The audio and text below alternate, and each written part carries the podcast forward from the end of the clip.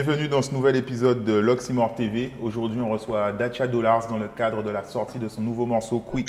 So pussy check that quick. Yeah, them a quick, quick, quick, quick, quick, quick, quick. Sexy do that quick, quick, quick, quick, quick. Yes. Alors Dacia, tu vas bien? Au calme, tranquille. Et toi? Ça va, ça va, merci. Ça fait un moment que tu n'as pas pris la parole euh, en public, ce qui ne voulait pas dire que tu étais absent, totalement absent de la scène. Donc aujourd'hui, tu es producteur, manager, directeur d'ar- d'artiste et d'autres fonctions encore qu'on qu'on- verra tout à l'heure. Et avant de discuter de ces rôles actuels, est-ce qu'on peut revenir et faire un petit bilan, si tu veux, sur la- la- le bilan que tu tires sur la première partie de ta carrière? Ben, un bilan positif, euh, puisque je tire des leçons de tout ce que j'ai euh, pu connaître. Euh, j'ai commencé à 13 ans avec le Wu-Tang Park. J'étais au collège. Euh, j'ai ensuite intégré le groupe Blink Dat de Dawa, Tosh, Défunt Al Capone, Défunt Desch, La Rose, Lilo et bien d'autres. Euh, ensuite, euh, ben, j'ai tenu à finir mes études, minimum en tout cas après le bac. Donc je suis allé en BTS, commerce international. Et j'ai voulu me professionnaliser. J'avais comme manager Julien, a.k.a. Tuyau. Et euh, on fonctionnait ensemble depuis, depuis un moment. Il est bien plus jeune, mais il était assez précoce. Il était avec moi à toutes les étapes, d'ailleurs, des Dawa, des Bling Dat. Et euh, il m'a fait rencontrer Chris à l'époque. Alors, suite à mon rendez-vous, j'ai dû enregistrer des maquettes. Euh, j'ai enregistré pas mal de maquettes avec Skyzu de Jutsu à l'époque. Et ben déjà, ce que j'ai réellement appris au-delà d'être artiste à cette époque, c'est surtout l'autonomie. Parce que Skyzu et moi, on faisait pas mal de choses nous-mêmes. Euh, je payais mes clips, je payais mes enregistrements. Donc j'étais déjà baigné là-dedans.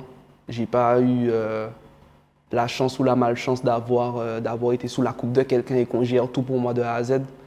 Donc pour moi c'était c'était pas mal, même si ce ne sont pas des conditions logiques. Mais je pense que ça m'a appris beaucoup de choses sur la production et sur le fait de pouvoir se, développer soi-même. D'accord, et c'est cette forme de, de, de gestion et pas d'autoproduction puisque tu étais quand même produit, mais c'est ce qui t'a amené à la production. Ben oui, puisque au départ, il n'y avait pas réellement de projet. Il n'y avait pas comme idée, genre, tu vas faire un album ou tu vas faire ceci, ou genre, il y a une direction artistique toute préparée.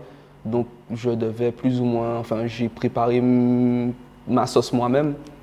Et euh, après, Chris, il n'était pas non plus en Guadeloupe. Moi, j'étais en Guadeloupe. Et Skyzo, il, il habitait à deux pas de chez moi. Donc, c'était beaucoup plus simple pour nous de fonctionner. Et euh, ben, au niveau des choix, des instrus, bon, à l'époque, j'avais pas non plus de compositeur. C'était tu prends des phases B sur le net, tu, tu fais ta sauce, quoi, tu vois. Mais, euh, mais oui, ça m'a beaucoup appris. Et euh, c'est effectivement ce qui fait que quand je me suis retrouvé à devoir me produire moi-même, ben, j'étais déjà prêt. Je savais déjà comment ça fonctionnait. Et donc, du coup, on, on parle de production et du fait que tu t'es produit toi-même. Pourtant, tu, tu n'as pas sorti d'album depuis euh, ton premier album. Euh, on a déjà discuté puisque euh, on en a déjà parlé en privé. Euh, tu n'étais pas, en tout cas à l'époque, sur des, des optiques de, de sortir des albums. Tu étais sur des morceaux, des singles. Euh, Aujourd'hui, est-ce que tu es toujours sur le- la même vision des choses? À mon humble avis, c'est. On a, en tant qu'artiste, le sentiment qu'un album, c'est l'accomplissement de quelque chose où ça marque un moment ou une étape de notre carrière. Euh, selon moi, tous les artistes ne sont pas, euh, ne sont pas forcément dans, je dirais pas dans les capacités, mais c'est-à-dire que pour moi, il y a des artistes où la consommation de leur musique demande de sortir un album. Par exemple, pour moi, des artistes comme TKMJ, comme Warped, ce sont des artistes qui doivent faire du live. Donc, ce sont des artistes qui doivent sortir des albums. Missy Sadik aussi. Pour moi, Missy Sadik, c'est un des bons, exemples de développement de carrière avec le, trajet logique de single, album, concert et euh, ouverture et défense du patrimoine, et etc. Et euh, pour moi, il y a des, genres de musique de anti, surtout chez nous aux Antilles, qui ne nécessitent pas forcément que les artistes sortent des albums. Pour moi, quand tu fais du dancehall, Euh, je sais pas, euh, par exemple, pour prendre un exemple euh, jamaïcain, d'où vient le dancehall, ils sortent des albums, mais pour moi, c'est pas les albums qui font qu'on les écoute. Ils sortent des sons régulièrement, ils sortent des singles. Il y a une autre euh, manière de consommer la culture et les mécanismes ne sont pas les mêmes, en fait. Donc pour moi, tous les artistes n'ont pas d'obligation de sortir des albums.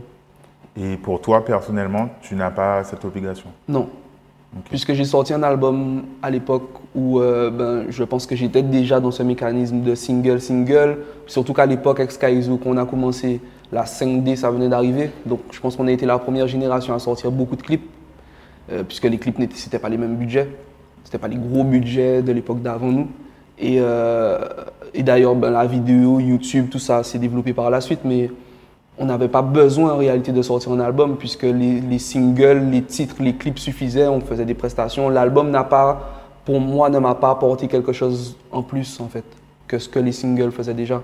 Des fois, tu as des artistes qui sortent un album, je parle aux Antilles, et euh, ils te sortent un single de l'album deux ans après, et pour les, pour les auditeurs, c'est nouveau, puisqu'ils ne s'intéressent même pas forcément à l'album. Nous, notre génération, euh, à l'époque où Fuck Lee retirait des CD, Admiralty, euh, toi, tu, tu saignais l'album et les albums duraient bien plus longtemps. Tu connaissais tous les sons, il n'y avait pas obligation qu'ils sortent le clip pour que tu connaisses les sons. Après, je pense que c'est un peu un problème entre l'offre et la demande, puisqu'avant, la musique était plus, plus rare. Donc la rareté de la musique faisait que la musique avait plus de valeur, les albums avaient plus de valeur. Alors d'aujourd'hui, il y a des sons tout le temps, il y a des clips tout le temps. Donc tu peux même zapper une sortie puisque il y en a tellement. Et je pense que c'est ce qui fait que ça a un peu dévalué la valeur d'un album, même d'un single en fait. Ok. Et donc là, on parlait de production donc de, de toi-même, mais aujourd'hui, tu es producteur de, de plusieurs artistes. Donc déjà, est-ce que tu peux nous dire quels artistes tu produis actuellement et quel est réellement ton, ton travail autour d'eux et tes objectifs quand tu travailles en production avec d'autres artistes? Alors, je dirais qu'au niveau de la production, je suis plutôt sur la fin. C'est-à-dire que j'ai commencé quand j'ai arrêté avec Chris.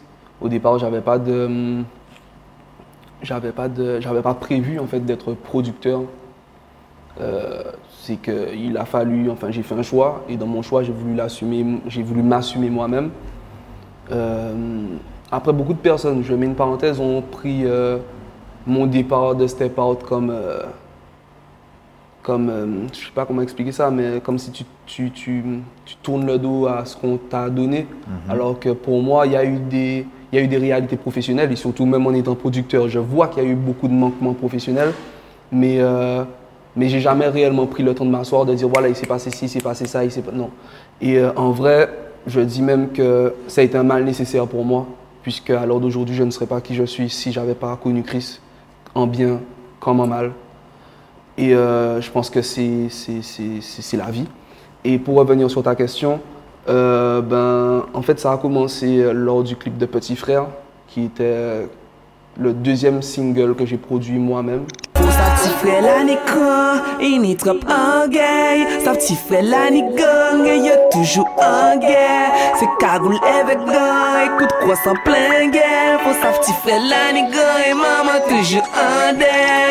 Euh, et sur le tournage, euh, c'est Drex qui m'avait demandé à l'époque de l'accompagner sur son projet. Il préparait une mixtape Red Life 2 et il voulait que j'encadre un peu. Après, même avant d'être producteur, j'avais toujours eu ce côté, même dans Bling Dat ou toutes les personnes avec lesquelles j'ai interagi, j'ai toujours eu ce côté de, tendre la main à mes potes ou d'essayer de- d'aller vers le développement. Et je pense que c'est aussi pour ça qu'il a trouvé logique de, m'en parler, vu qu'il savait que j'avais monté mon- ma structure. J'avais créé ma petite société. Et, euh, et c'est avec plaisir que j'ai voulu l'accompagner sur ce projet. Donc j'ai fait de la direction artistique, euh, de la communication au niveau des médias, parce que les médias ne le connaissaient pas forcément. Hashtag tout bit ok Pas besoin de débat, mais pas la peine d'inquiéter Pas de nouvelles, bonne nouvelle, pas la peine d'enquêter Ou pas si moins, pas fun si moins, pourquoi encore entêter? Ça a été aussi du management. Euh, Il y a eu un peu de production, des, je sais pas, lors de clips, de, mais c'était sans penser euh, intérêt, genre euh, retour sur investissement, autre. C'était vraiment. un peu naturel. C'était naturel et purement pour le développement. Et euh, suite à cela, il y a eu Warped, puisqu'en fait, on se connaît tous depuis le lycée. On était tous dans la zone Bain-Brie de Jardin. Et euh, Warped, lui, m'a demandé directement pour de la production. Euh, Il y a eu Silverman aussi qui était dans, dans les parages. Et c'est un jour où je me suis dit, mais en fait, il faut porter ses couilles. Et il faut un jour se décider au lieu de se plaindre tout le temps qu'il n'y a pas, qu'il n'y a pas à faire. Donc j'ai essayé de monter mon petit business plan. Euh, ah, j'ai pris mes fonds propres, tu vois, je me suis dit, ok, je vais faire de la production et je vais voir ce que ça va donner. Et euh, donc Drex, on a sorti Red Life 2, c'était en 2015. Euh, Warpen, on a commencé sur Simamansi. Ensuite, de Timo et tous les singles jusqu'à Woman. Euh, Silverman, il y a eu Silverman, il y a eu Kenj. J'ai essayé aussi avec Isis. Il y a eu Pond de Mike aussi, où j'ai produit quelques titres à lui avant qu'il soit chez Jutsu. Euh, donc voilà. Et euh, concrètement, ça s'est arrêté euh, ben, à la Mafia, où j'ai sorti son dernier single, LMSK. Un véloseille, un véloseille, un véloseille, y'a pas ni temps pour pas sommeil. Un véloseille, un véloseille, un véloseille, y'a pas ni temps pour pas que Mais en vrai, j'ai arrêté la production puisque je me suis associé avec euh, Rico Deps, le fils de défunt Henry Deps, célèbre producteur entier. Et euh, voilà. D'accord. Et du coup, justement, tu as commencé à répondre à ma prochaine question. Mais est-ce que le fait de devenir producteur t'a fait euh, mieux comprendre ou changer d'avis sur des choses que tu as pu vivre quand tu étais produit chez Step Out? Oui, bien sûr, puisque en étant producteur, puis en étant manager, directeur artistique, tout en étant artiste, et en étant confronté à des artistes qui, parce que pour moi, la définition d'un artiste, à, l'heure d'aujourd'hui, c'est quelqu'un qui est dans sa bulle, qui est dans son univers. C'est la musique, c'est de l'art. L'art, c'est abstrait. Et c'est essayer de rendre l'abstrait logique, c'est pas tout le temps facile. Euh, chacun a sa perception, chacun a son avis. Donc, déjà gérer l'humain, c'est pas facile. Quand tu es artiste, c'est encore moins facile. Enfin, c'est plus difficile. Euh, et encore plus quand ce sont des gens de ta génération. Donc, ça crée beaucoup d'incompréhension. Puisqu'en fait, quand tu es manager ou producteur, tu es là pour défendre l'intérêt de l'artiste. Et quand tu es artiste, ben, on a peut-être le sentiment que tu veux défendre ton intérêt personnel. Alors, moi, pour avoir connu ce rapport, j'ai voulu faire l'inverse, donc ne pas chercher à me mettre en avant en tant que producteur ou en tant que manager, mais vraiment mettre la structure en avant et les actions de la structure. Euh, donc oui, pour euh, avoir eu chaque euh, avoir eu chaque casquette, ben je sais comment un manager pense, comment un producteur pense, comment un artiste pense, et c'est pas facile de Et c'est quoi la, la position que tu préfères aujourd'hui? C'est-à-dire artiste, producteur, manager? En vrai, peu importe comment, peu importe les expériences, j'ai aimé toutes les facettes.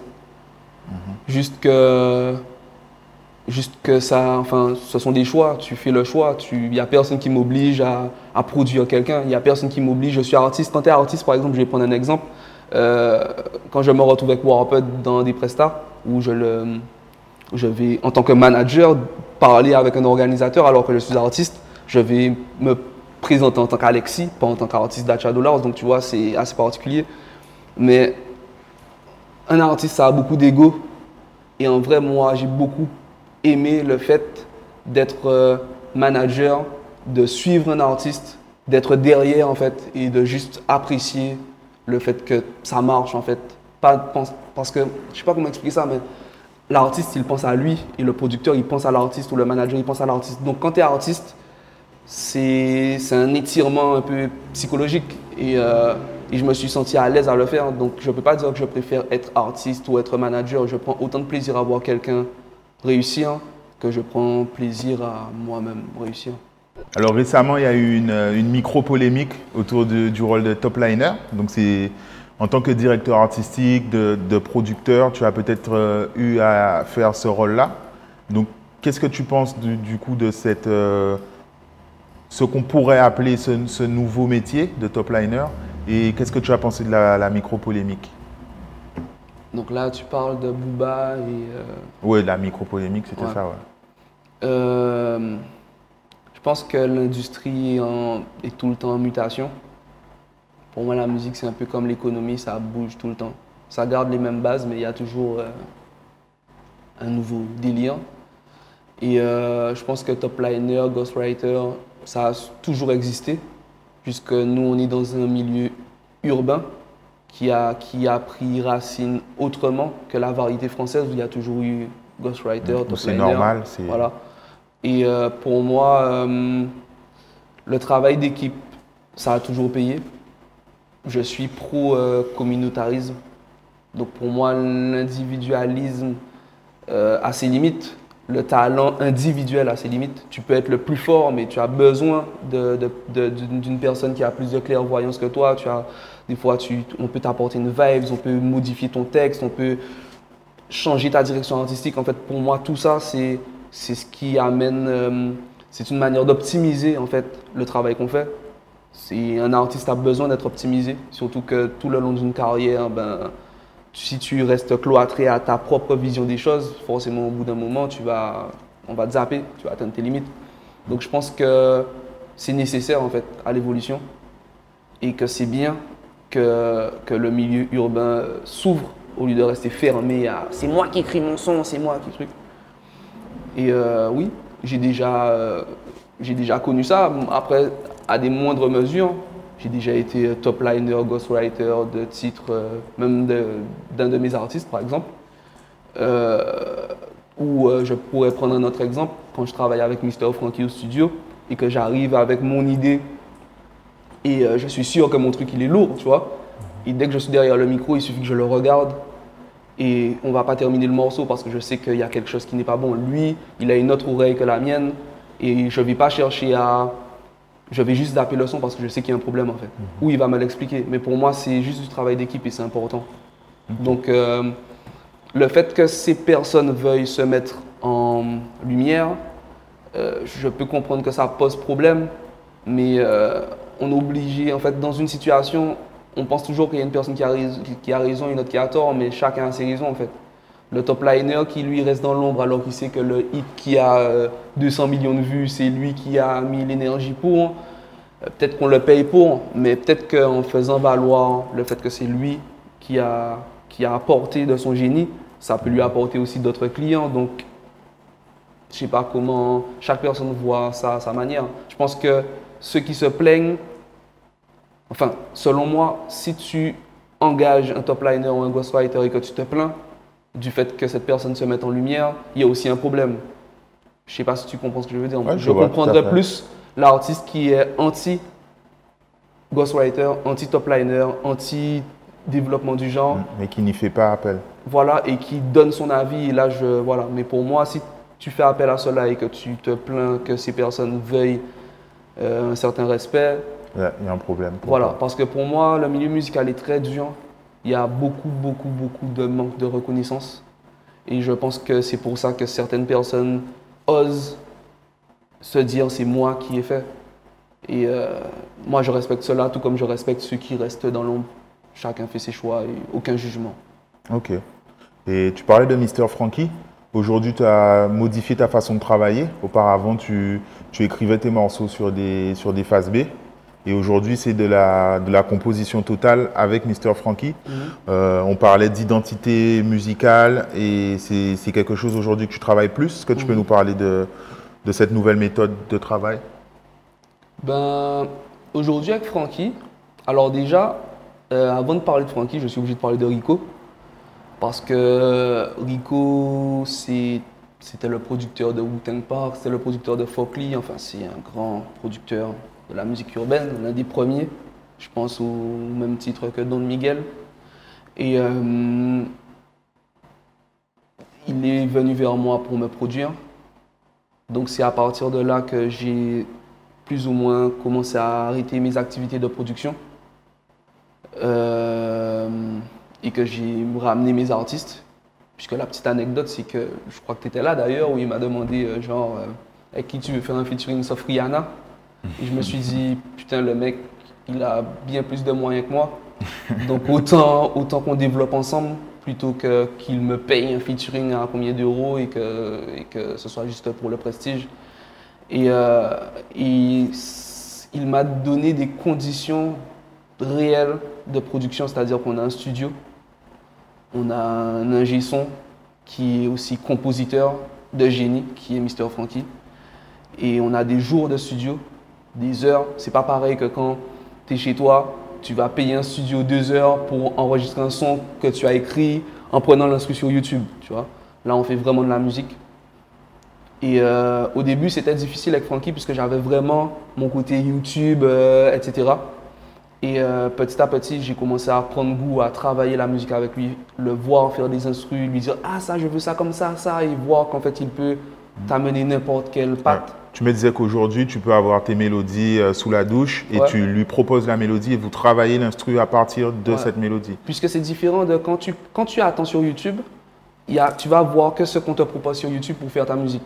Donc en fait, ta vibes ne va, va dépendre que de ce que tu vas kiffer sur YouTube. Et pour moi, tu ne crées pas de la musique, tu fais du son, tu, tu fais des chansons. Et euh, alors que euh, avec Frankie, pour prendre mon exemple, on travaille un style de dancehall qui est inspiré du dancehall chata martiniquais, qui est un choix volontaire puisqu'il est martiniquais euh, que je suis guadeloupéen d'adoption, mais je suis guadeloupéen. Et, euh, et ma perception un peu de la réalité euh, musicale de chez nous, c'est qu'on n'a pas de culture. Enfin, on a une perte de notre culture. Euh, les gens parlent du gros cas, ils sont contents que l'Adrizo soit sur TF1. Mais la réalité, c'est qu'il n'y a personne qui va acheter un album de gros cas, il n'y a personne qui va tourner un clip gros cas. Enfin, tu vois, il y a une réalité. Et euh, cette perte de culture euh, est due à des réalités démographiques. Et, euh, et je pense que si on remonte plus loin, il y a plein de réalités qui pourraient expliquer ça. Mais en tout cas, quand tu es dans le milieu de la musique, tu constates que ben, on a une difficulté à déjà faire notre peuple consommer notre musique, mais on ne peut même pas défendre notre musique à l'extérieur puisqu'on ne fait que assimiler et recopier tout ce qu'on voit à notre manière. Et euh, moi, je suis un artiste du genre dancehall, mais j'ai aussi fait de la trappe, etc. Et on a tous connu le moment où plus personne n'a envie d'avoir une étiquette. Et je pense que ça a ses bons côtés, mais ça aussi ses mauvais côtés, puisqu'en fait, on ne, peut, on ne peut même pas savoir pourquoi on consomme ta musique. C'est un peu comme Yoplay qui déciderait du jour au lendemain de faire du jus d'orange. Il te dirait oui, mais on a le droit. Tu vois, on est éclectique. Et je pense que c'est important de pouvoir se dire que nous, on fait des yaourts, on fait des yop, tu vois. Et, euh, et de pouvoir, que le consommateur ou le fan puisse se dire, ok, j'écoute ce mec-là où je vais consommer sa musique parce que il y a ça. C'est ça que je viens chercher chez lui. Et personnellement, dans tout mon trajet en tant qu'artiste, j'ai pu faire des erreurs de direction artistique, comme beaucoup. Je pense que c'est d'ailleurs la- le plus gros problème qu'on a chez nous, c'est la direction artistique, parce qu'on n'a pas forcément d'encadrement professionnel où on peut vraiment encadrer les artistes à faire une carrière. On fait souvent des coups. Genre, tu te dis, ah, aujourd'hui j'ai envie de faire tel type de morceau, ça va marcher, puis ça marche pas, et puis tu sais pas pourquoi, et puis c'est pas grave. Et alors que tu mets de l'argent, il y a un producteur qui met de l'argent et qu'il n'y a pas de retombée, et que tu veux en vivre et qu'il n'y a pas de retombée, donc économiquement zéro. Donc je pense qu'on est obligé de s'asseoir et de se poser les vraies bonnes questions. Et euh, je me suis retrouvé à regarder des clips avec euh, ma compagne et un ami à moi. Et je leur ai montré des, cli- des clips africains. Et euh, je me suis rendu compte que on pouvait regarder leurs clips, écouter leur musique, regarder leurs pas de danse, trouver ça génial et se dire ouais on aurait aimé faire comme ça. Mais eux ils font leur truc, leur sauce. Et là je me suis dit mais nous on fait quoi? C'est quoi notre sauce? Et donc de là, euh, avec Frankie on a décidé de, de partir sur du chata, sur notre délire, nos codes. Et euh, moi, dans toute ma recherche identitaire personnelle, le dancehall, c'est c'est dans mon sens, c'est la chose que je maîtrise le mieux, en fait. Et euh, donc voilà. Donc, Mais à, à un moment, tu as quand même essayé d'éviter de faire ce type de morceau? oui, puisque... Pourquoi? Pourquoi? Ben, Parce que comme j'ai expliqué tout à l'heure quand je parlais des autres artistes, euh, quand tu es un artiste, tu es dans l'abstrait, tu es dans ta vision des choses et euh, tu n'as pas forcément le recul nécessaire. Il y a plein de personnes qui peuvent te dire euh, c'est ça, c'est ça, c'est ça, mais toi, tu n'entends rien parce que toi, tu as envie de faire ça. Donc le même problème que j'ai pu avoir avec des artistes, ben, j'en suis un, donc je l'ai eu avec moi-même. Et euh, j'ai beaucoup eu ce côté où euh, j'ai voulu euh, mettre en avant Alexis plutôt que Dacha, en pensant qu'il y avait une euh, séparation entre les deux. Et je pense que je me suis perdu dans ma propre perception de moi-même. Ok. Du coup, Tu avais délaissé un peu le, le chata slackness. Ouais, en fait, si, pour essayer d'expliquer ça simplement, euh, je vais prendre un exemple. Euh, pour moi, un être humain a de multiples personnalités. Tu as de multiples facettes. Tu n'es pas tout le temps triste, tu n'es pas tout le temps joyeux, tu, tu- tu as plusieurs humeurs. Et euh, je pense que, en tout cas, c'est ce que j'ai pu voir de mon expérience, qu'il y a des points de personnalité forts chez certains artistes qui sont leurs points forts personnels, mais en tant qu'artiste. Euh, par exemple, euh, je ne vais pas citer euh, l'artiste, mais il y a un artiste du milieu entier qui est euh, humainement super délirant. Tu peux pas passer une minute avec lui sans rigoler, tu vois. Et ces titres qui marchent le plus sont bouillons.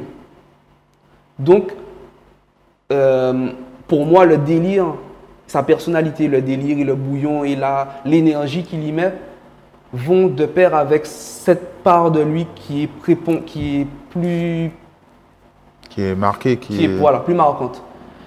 Et je pense qu'il il a eu un moment comme moi où il en a eu marre de suivre euh, ce truc. Il a voulu montrer autre chose, il sait faire autre chose, il a autre chose à dire. Et le public n'a pas, ne s'est pas forcément intéressé à ces autres titres qui ne sont pas bouillons. Et euh, je pense que quand tu es artiste, ta musique, c'est comme ton enfant. Donc, quand on le juge, quand on juge un titre, tu vois, le, le public en face qui commente ou autre, il n'imagine pas que c'est un être humain qui est en face et que, et que c'est chaque fois qu'il sort un truc, il y a son cœur dedans, tu vois. Et je pense qu'en tant qu'artiste, c'est difficile de voir que tu essayes de manifester autre chose et que les gens sont bloqués sur quelque chose. Donc, tu n'arrives pas à comprendre. Sauf que la musique, c'est du partage et c'est des émotions et c'est quelque chose que tu donnes mais que les gens prennent et que tu ne peux pas juger la manière comment ils le prennent non plus. Et tu dois juste comprendre pourquoi ils prennent ça comme ça et pourquoi ils ne prennent pas ça. Et je pense que le moment où tu arrives à comprendre juste que, ben tiens, c'est cette part de toi, c'est ça que tu as à offrir, c'est ça ta différence, c'est ça ta particularité, ben, je pense que tu comprends juste qui tu es vraiment et ce que tu as à faire. Tout à l'heure, tu nous as dit que tu étais guadeloupéen d'adoption. Qu'est-ce que tu voulais dire par là? Ben, comme dans la question précédente, euh, j'ai beaucoup mis en avant une part de ma personnalité ou une part de mon histoire, mais euh, tu peux pas raconter toute ta vie en musique. Euh, ben, en fait, j'ai été adopté par une famille guadeloupéenne, aussi simple que ça. Je suis camerounais d'origine. J'ai une histoire assez particulière puisque j'ai retrouvé ma mère sur Google en tapant mon nom de famille à l'âge de 19 ans, 20 ans. Je suis tombé sur un article qui disait euh, la femme qui a révélé la maladie de la drépanocytose. Et j'ai vu sa photo et c'était mon portrait craché. Je crois que j'avais jamais vu une personne qui me ressemblait réellement. En plus belle, bien sûr. et euh, et j'ai contacté l'association internationale contre la drépanocytose. Ils ont fini par me donner son euh, numéro de téléphone. Et c'est la première fois que j'ai entendu ma mère. Ok, c'est un peu intime, mais je peux te demander, elle a bien réagi, elle était contente?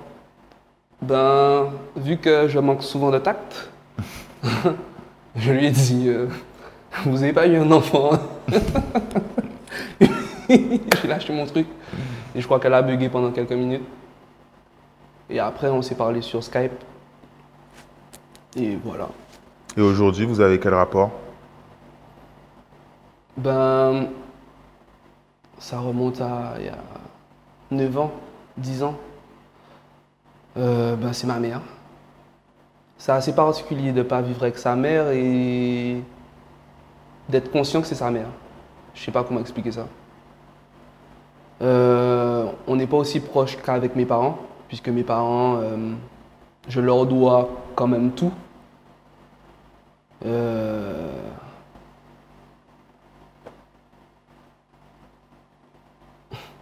Je sais pas comment expliquer ça en fait. Ok. Ben, il n'y a pas de souci. Ben, déjà, on- je te remercie d'avoir euh, de t'être livré autant pour Mhm. l'Oxymore. Quels sont tes projets du coup quelle, quelle- quelle stratégie vas-tu adopter euh, à l'avenir avec Mister Frankie et donc la production d'Eps pour tes prochaines sorties? Ben déjà, au niveau de mes projets euh, à l'avenir dont je peux parler, alors j'en ai trois. Déjà, euh, Warped, continuer le management, il va sortir son album. En tant qu'artiste, il y a ce qu'on travaille avec Frankie au studio, donc toujours avec euh, Henri Debs et Fils, la production. Euh, on va sortir que des singles, pas d'objectif de sortir d'album pour l'instant. Tu peux nous donner une petite exclue sur le prochain peut-être? Non, je dirais juste que le chat qui est à la fin de Quick euh, est en rapport avec le prochain. Euh, le prochain sortira sûrement en son pendant l'été, puisque Quick, les DJ l'ont déjà euh, joué depuis trois mois avant la sortie. Je pense que je ferai la même chose avec l'autre. Après, en toute humilité, le but c'est de travailler de la musique avec un musicien, un peu en prenant l'exemple de Kassav, en espérant internationaliser le délire, donc sans forcément chanter en français, juste euh, faire notre sauce et continuer à faire notre sauce, faire notre sauce. Un peu comme Migos ou comme Taiga, prendre des exemples où on arrive à avoir notre couleur, notre patte et qu'on puisse dire Ah, ça c'est du Dacha Dollars et Mr. Frankie. Et euh, sinon, euh, il y a un autre projet de communication, puisque je ne l'ai pas dit, mais j'ai aussi une boîte de communication.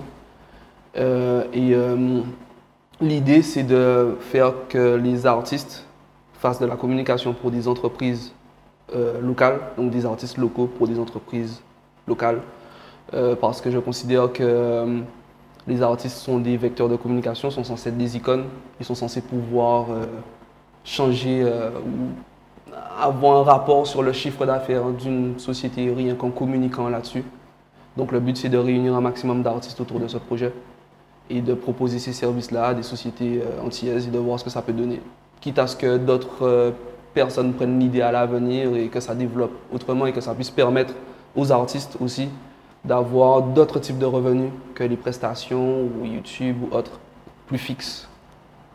Et que les productions puissent avoir plus de- d'entrées d'argent aussi. Ça, c'est quand tu as été manager, producteur, chanteur et que tu as vu un peu toutes les réalités de chacun. Donc, ce sont les trois projets de l'avenir. Ok. Pas d'album prévu et euh, rien d'autre.